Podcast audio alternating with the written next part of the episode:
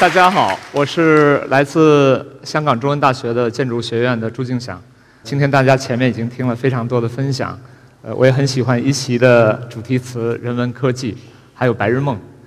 可是大家曲终散场的时候，总有一些力量把你打回现实。那是什么呢？房子。对，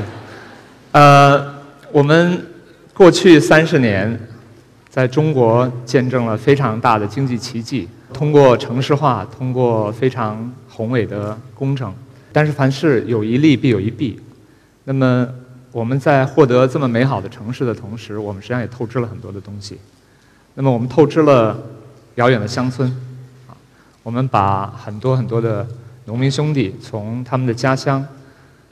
用非常强力的方式拉牵引到城市里面来。二零一四年的有一天，我接到了一个有意思的电话，然后来自北京西部阳光基金会的理事长啊来超女士，她打电话给我，她说：“朱老师，我们北京西部阳光基金会一直在做甘肃的这个支教的活动，然后呢，我们发现呢，我们很多的老师呢很难在乡村做长时间的停留，那么我们哪怕提高工资也不行。”我说：“为什么呢？”他们说：“乡村有很多很多的问题。”校舍呢不是那么安全，有很多的隐患，然后呢环境也不舒适，然后小朋友也没有玩的地方，然后这些呢都妨碍他们，但是他们又没有资源说我们在做以前的希望工程。他说乡村都在收缩，一个乡村可能有几十个到几百个小朋友，然后他问了很多很多的问题，最后说朱老师我们非常没有钱啊，我们非希望这个东西。能解决我们的问题，可是呢，又很便宜。四个月之后，我们给他做了第一个幼儿活动室。那么，这是一个非常典型的甘肃农村的景象，呃，社区啊。那么它在哪儿呢？在画面的最中央啊，这个黄色的一个小屋。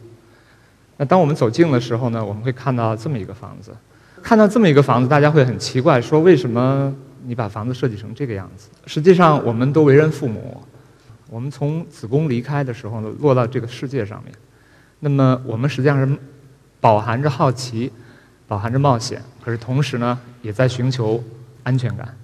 那么他们会喜欢角落，他们会认为一个东西消失了就是真的消失，所以他们对于躲猫猫会乐此不疲。小朋友永远不走寻常路，他们会跳，对吧？他们会努力的去走这个坑坑洼洼的地方。那么即使在平地上面，你也不会。看到他们很正常的走路，他们通过跳跃，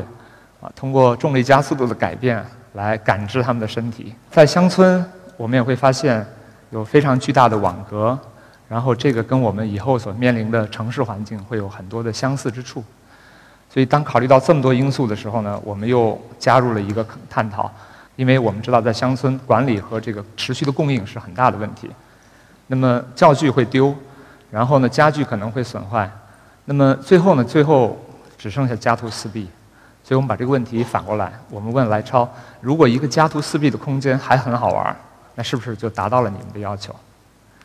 那么我们就创造了这么一个空间。那么这个空间里面呢，有各种各样的坑，啊，保证了小朋友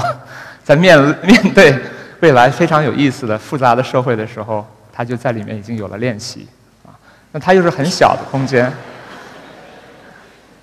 然后，一个乡村的妇女受过培训，她就可以看管这么大一个空间。我们把小朋友送到这个空间里面，他们会自主的形成游戏，有非常多的洞洞穴，有非常多的这个光线啊，一天四季的呃光线的变化会带来很多很多有意思的场景啊，并不是只有坑，还有平地啊。那么我们设计了一个有意思的家具的体系，可以把整个的大地呢再恢复成一个平面。当它旋转的时候，它就可以形成座椅；再旋转的时候，它可以形成桌子。幼儿园老师们、教育局的伙伴们，还有 NGO 的同事们看到这个都惊呆了，说啊，还可以有这么高大上的小小小幼儿园。然后对于教育局来讲，这是一个非常有意思的事情。我们都知道，大家都在推倡去小小学化的工作，在幼儿园不要再正襟危坐的坐在那里，然后老师在课堂上讲课。那么在这个幼儿园里面呢，我们可以看到小朋友可以坐、可以躺、可以卧，可以到一个角落去玩儿。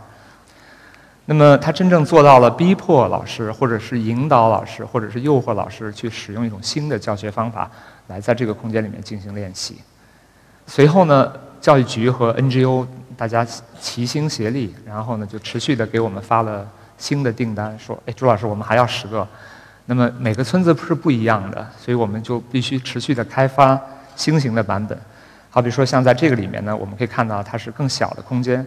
单坡的，然后呢，支架也形成了一个像秋千架的空间，然后呢，大家坐在这里面，坐在一个翻起来的这个地面上面。我们又把这个工作呢，又进一步的简化和优化啊。然后以前的第一个学校呢，是七天的时间由我的博士生建造起来，那么现在呢，我们把它压缩到三天，不超过三天的时间。那么非常紧凑的这个运输，一一辆货车可以把它运出来。然后呢，再把它打开，然后任何人都可以上手去工作。那么用这种方法呢，我们保证了谁都可以来参与这个建造，包括在学校学习的小朋友。那么这种参与感得到了很多的好处。那么第一个呢是，所有的老师们在乡村立刻能够建立信任感。我因为我们知道在乡村最能干的都是木匠，而能谁能盖房子，那么姑娘们就会想希望嫁给他。对，然后呢，这个是当时的秘书长啊，赵宏志先生啊，和他的伙伴一起在工作，干活是一个非常累的呃过程。那盖房子尤其的麻烦，但是呢，如果这个麻烦只有两天到三天的时间，那么每个呢都变成了 selfie 的这个最好的机会啊。那么他们也是疯狂的发朋友圈，那就帮助我们整个的团队呢，把这个事情呢传播开来。二零一六年的时候，我们也收到了这个中国组委会的邀请，然后帮助呃威尼斯双年展呢来设计中国馆。而当年的主题呢，就是非常呃符合我们的这个工作。它的意思呢是说，各个国家的建筑师他们是怎么去对抗这个贫贫穷和社会不公义的问题的。那么又通过了大概两个多月的工作，我们在当年的五月份呢，为呃欧洲的这个展场呢设计了一个同趣园的变体。那么当时的意大利呢是夏天。非常干燥，所以我们呢就考虑到这个因素呢，来设计了一个很简单的、很适合通风的这么一个空间。我们把所有的大咖们都变成了小孩儿，那么小孩儿到里面就更加的自如。那么更小的小朋友不光是看上面，他们还会去看下面，下面是青草，下面是这个呃别人的这个足印，他们会把自己埋起来，然后呢他们会发明在墙上的攀爬的游戏，然后展开了这个竞争，然后我们管这个。管呢叫斗室，为什么叫斗室呢？我们都知道，斗室是小房子的意思，可是斗又是中文的呃斗争的意思，呃也是我们斗蛐蛐儿，代表很有趣味的事情。那我们用这个来反映设计科技的一系列的工作，我们只有把一系列的问题、一系列的麻烦转换成趣味，那么我们可以帮助到他人，而我们的设计呢也能够得到社会的广泛的认可。回到中国。那么我们又持续的去通过展会的形式推广这个新的理念，并且和慈善的工作呢结合在一起。二零一七年的时候呢，我们又帮助这个呃一个北京的一个基金会，然后呢他们又要做展场，展场呢通常大家知道需要很高大上的东西，但是呢展场十天之后呢，很多的组件呢就会变成垃圾。那对我们来讲呢是说，哎，这为什么需要变成垃圾呢？我们如果很精心的设计，我们可以把这些不用的设施呢，搬到乡村，然后把它变成这个乡村的有意思的空间。所以加上一些组件呢，我们把它搬到了不同的地方，尤其在河北比较寒冷的地方，变成了星形的这个斗室。很小的房子里面呢，有非常瑰丽的光影，然后小朋友可以利用它做攀爬的练习。然后呢，南侧呢还有极热墙，在冬季的时候可以捕捉热能，然后让房间呢得到自加温的效果。同样的空间呢，也不光是被应用在乡村，它也可以应用在城市的场景。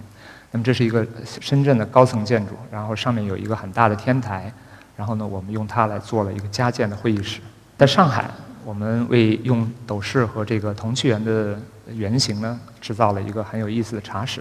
在上海的滴水湖区啊。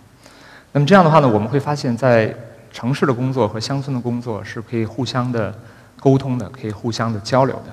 到目前为止，我们在全中国到今天为止，差不多已经有一百零四间了啊。那么，在过去两短短的两年里面的时间呢，有三家世界五百强的企业参与到这个建设当中。所以他们一方面呢，用这个工作呢来加强他们的社会企业，然后呢，同时呢也帮助 NGO 获得了更大的社会影响力和更大的直接的支持。建筑是一个非常非常麻烦的事事物啊，它牵扯到 N 多的事项。那么从运输、时间成本、工艺到设备维护、环境舒适节能，然后包括安全，那么还有很多的功能方面的需求，到底是教育呢，还是社区呢，还是用途？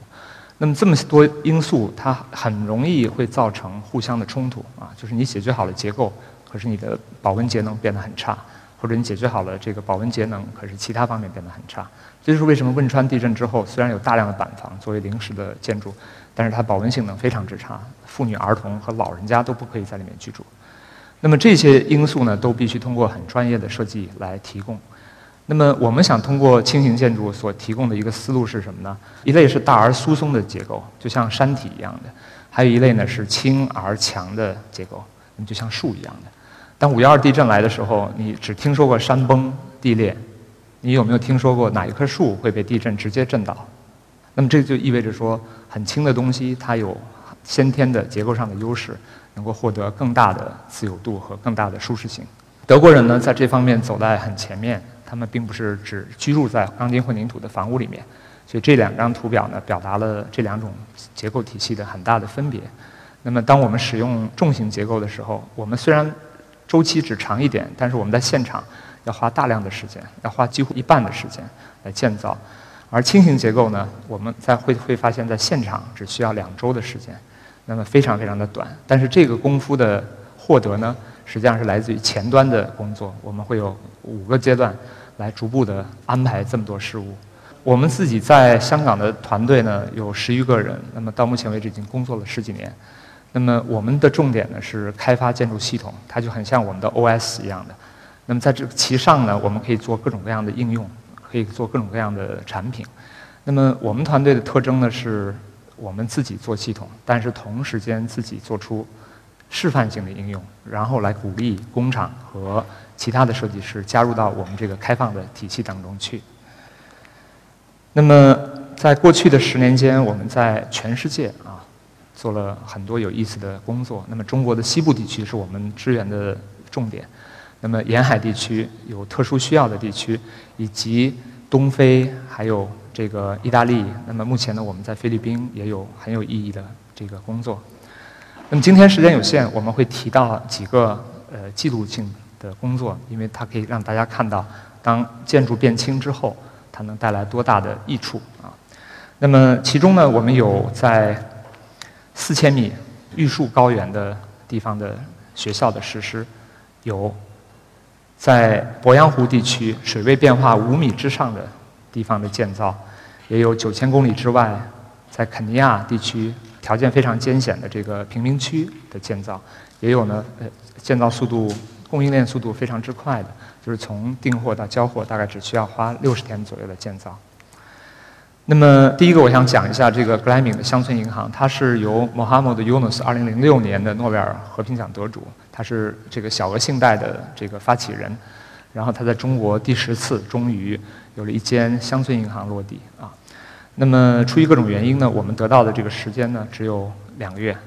然后呢，在建造这个小呃小小的乡村银行的时候呢，我们采用了跟当地民居非常接近的这种造型，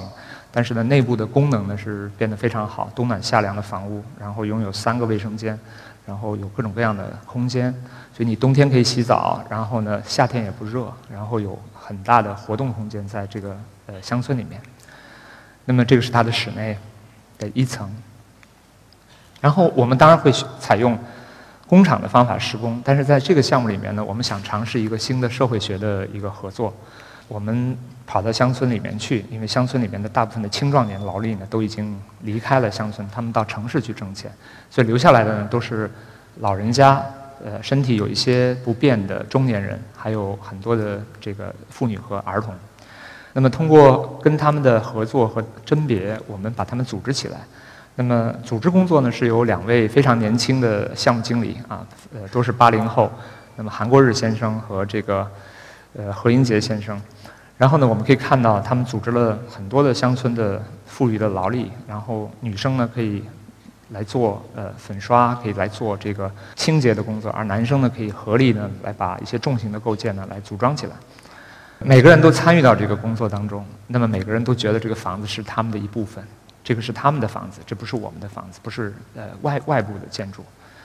这张照片是一个大合照。那么当他们建造出这么有意思的房子的时候呢，他们向外传递的一个很强烈的信息：我们乡村并不缺乏资源，我们乡乡村缺乏组织，缺乏有效的产品的这个输入。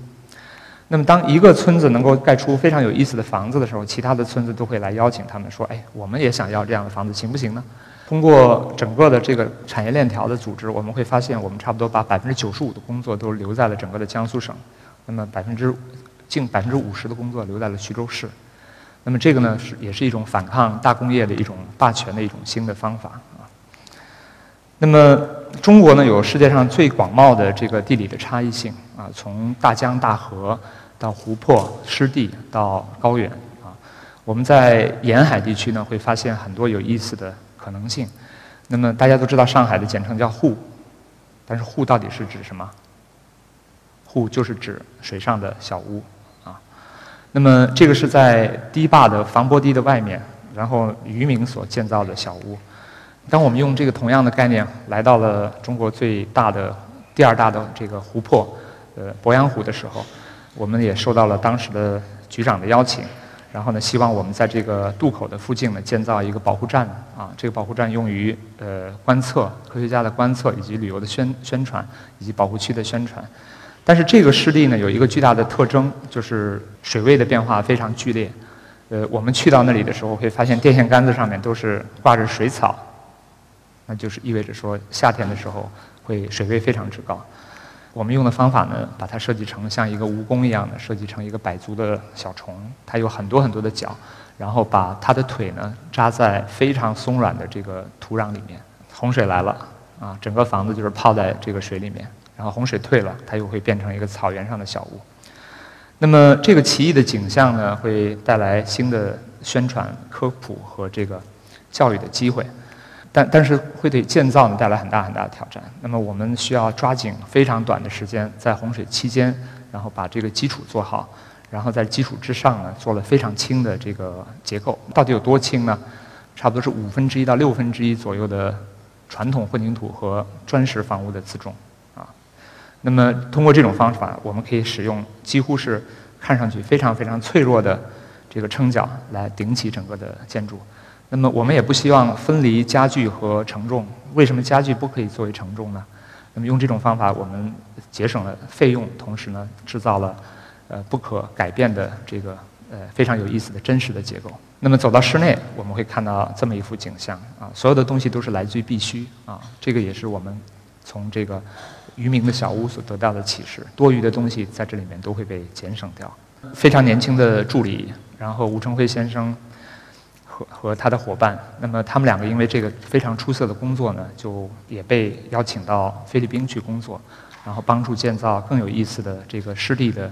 海滩的这个度假酒店。除了湿地和海滨，我们还有一类很艰难的工作，就是青藏高原。我们知道三千米以上，人就会感觉到很不舒适，而这里呢是三千九百米的玉树。那么由于这个建造呢非常非常艰难，所以呃。当地的小学呢，这个比较偏远的未受援助的这个小学呢，差不多有三年的时间呢，是小朋友们都居住在这个帐篷里面啊，老师居住在这个帐篷里面。在后来的这个年份里面呢，我们得到香港基金会的援助，我们决定呢来帮助到他们。但是由于当地没有材料，非常高寒，呃，风也很大，施工期超短，呃，冻土层很深，所以呢，所有的建造费用加起来呢，会超过这个深圳的。平方米造价啊，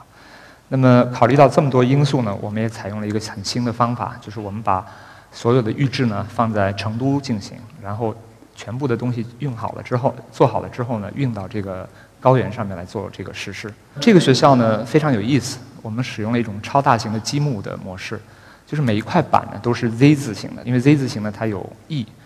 那就会产生很强大的结构能力，所以我们拿这个呃结构呢既做了。侧墙，也做了水平的楼板，也做了屋面啊。所以当你走到这个学校里面的时候呢，你会发现一个折叠的洞窟，那么小朋友在冬季的时候是不需要跑到这个校教室的外面，他可以在里面像爬山一样的从一楼到二楼，从二楼再到一楼。那么我们也提供了四间非常差异化的教室。刘星成先生他是香港的毕业生，然后直接厌恶了这个大公司的工作，然后呢加入了我们的团队。这是他的第一个建成的作品，就拿了呃呃第二年的香港的建造业议会的一个创新发明奖的一等奖。可以看到非常简单的模型，然后呢非常呃简洁的构造，没有任何多余的呃部件。另外一个刘先生啊，刘清峰先生，他呢是玉树的一个资深的建造商。承包商，他盖了非常多的咱们震后援助的工作。当其他的朋友告诉他我们有一个很小的小学来建造的时候，他说有多大？二百五十平米，啊，那对于他们来讲，这简直就是非常非常小的一个 project。但是当他了解到整个的故事的之后呢，他会毫不犹豫地加入到我们。然后当这个项目做完之后呢？他一方面收获了跟当地藏民的这个友谊，然后持续的捐助了三个藏区的小朋友，然后他自己回到河南的家乡，开办了工厂，来帮助我们同趣园的工作的扩展。当我们离开了中国，我们会发现世界上还有更多的需要这一类技术、需要这一类援助的地区和人民。那么肯尼亚也是东非发展最快的这个城市和呃国家之一。那么内罗毕有超过七十万人。居住在两个非常非常大的贫民区里面，那么每一个接近三十五万的人口，两层的小房子，完全是铁皮和非常简陋的这种竹竿做成的。政府呢来不及提供公共产品，那么没有厕所，啊，没有污水管道，呃，只有非常简单的这个电力的供应以及呃不定期的这个食水的供应。就那里的人均寿命很低，人均消耗每天差不多是五块钱到十块钱人民币啊。我们在联合国人居署的帮助下面呢，呃，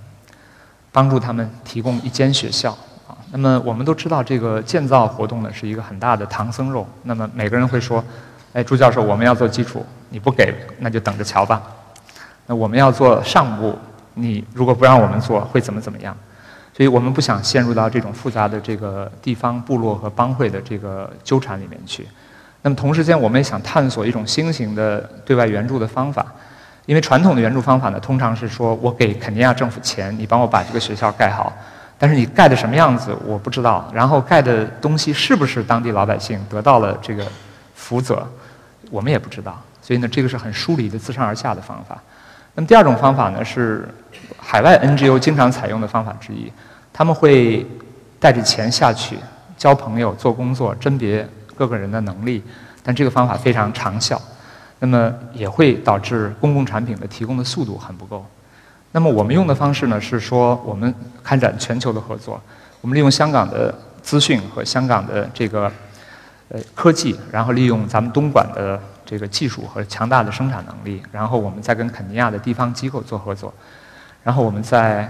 五周的时间提供了这个小学啊，而且是在当年的雨季。这个小学呢，使用了一套非常独特的结构体系。那么这个是它全部打开的时候的样子。这个所有的构件呢是拍平了，折叠到一个尺寸里面，然后这个尺寸呢刚刚能够塞到集装箱里面。到了当地，我们只需要邀请一组这个吊车班组，然后剩下的工人全部是从贫民区里面雇佣，然后训练他们。干什么呢？打开，插螺栓，固定。那么通过这种方法，在五天之内，我们就建成了这个学校的基本的屋架。然后之后呢，我们再去做这个内墙和这个其他的部件啊。那么这个非常戏剧性的工作呢，需要非常缜密的安排。为什么呢？因为当年是雨季，每个构件一到两吨重，吊车。在贫民区里面，周边是没有很多保护的。我们请了肯尼亚大学的学生来给我们做安全方面的呃监察。然后呢，每一个构件要反向的安排，就是如果 A 构件要到这个点，那么 B 构件在它旁边，那么 B 构件是要在它的上面，在在堆栈的时候，那么它从集装箱里面拖出来的时候，那次序又要倒一次。那么通过这个工作呢，我们需要开始呢做这个。运输方面的管理和安排，呃，从东莞的这个装货开始就要算计所有的东西，包括这个吊车的吊臂以及它的回旋半径，那么一系列因素都是建筑师的考虑的范畴了。这个是在东莞当时做的实验啊。那么我们也可以看到，表面有非常精良的这个品质，这个遮阳的体系又是一个防盗网，那么给这个整个的学校呢一个焕然一新的呃表情。很多年之后回访，那么他们仍然是当地一个非常亮丽的一个的项目。好多年之后，当我们再回去的时候呢，我们会发现这个学校很成功地融入了社区当中，它的模样非常接近周边的房屋，可是它的建造的系统、它的故事和它的背后的呃白日梦是完全不同于当地的。你今天再到这个学校，你会发现小朋友对中国人非常友善，他们很多人想学中文，甚至想学开吊车，所以我们说蓝翔技校应该跟我们去，孔子学院应该跟我们去。然后当地的第一大的报纸做了三个版面的头版的报道，问为什么中国人这么快能够解决我们的这个学校的问题，然后这种技术能不能重新的塑造肯尼亚的住房市场？那么通过这个工作呢，我们启示了一些事情，就是快速的城市化，所有发展中国家正在面临的这个问题实际上是有解的，但是需要非常强有力的设计和工业的这种结合。当我们走到即使最成熟的这个社会，最成熟的香港，那么我们也会发现，哎，仍然有棚户，仍然有小房子啊，不不完全是高层建筑。那如果没有这种多样性，可能有一半的香港人会逃离香港啊。那么当香港向外输出它的形象的时候，大家通常会认为啊，这个是香港一半的人居住在这种鸟笼子一样的高层建筑里面，那么没有识别性，你回到家你不知道你是谁。你也找不到路啊！你没有 GPS 定位，你没有打电话问你的邻居，你永远找不到他们在哪里啊！这个并不是一个好的发展模式。那么，同样呢，为了发展这种重型的钢筋混凝土结构，我们需要浇筑大量的水泥。我们知道，中国三年的水泥消耗量相当于美国的一个世纪啊。那么，但这些投资下去是不是都成功呢？不是，我们还制造了巨量的鬼城。啊，我们有很多很多的街区是空荡荡的，没有人烟的。而我们知道，商业活动越频密，它越需要弹性，越需要一系列的灵活性。而钢筋混凝土结构是不能不可以给你这些东西的，它只能把一代一代人锁在土地上面，变成可悲的房奴啊。这个很像某一种生态系统，它也有绿色，但是它是人工林，它只有一种品种。那在这个树下，我们会发现，不光没有灌木，寸草不生。啊，因为它把所有的资源都吸走了，所有的养分都吸走了，所有的阳光都遮蔽了。那么与之相对的是另外一套东西，是灌木。啊，灌木拥有最多的品种，它有花，它有草，那么有小鱼，有这个蝴蝶，那么它的内部的生态容量可能是很多的啊。所以，当我们在发展轻量建筑的时候，我们实际上是希望把大家引向另一个可能的。发展方向上面去，所以未来呢，我们希望有不同的可能性，但是呢，它应该是安全的，应该是舒适的，应该是灵活的，应该是可负担的。好，谢谢大家。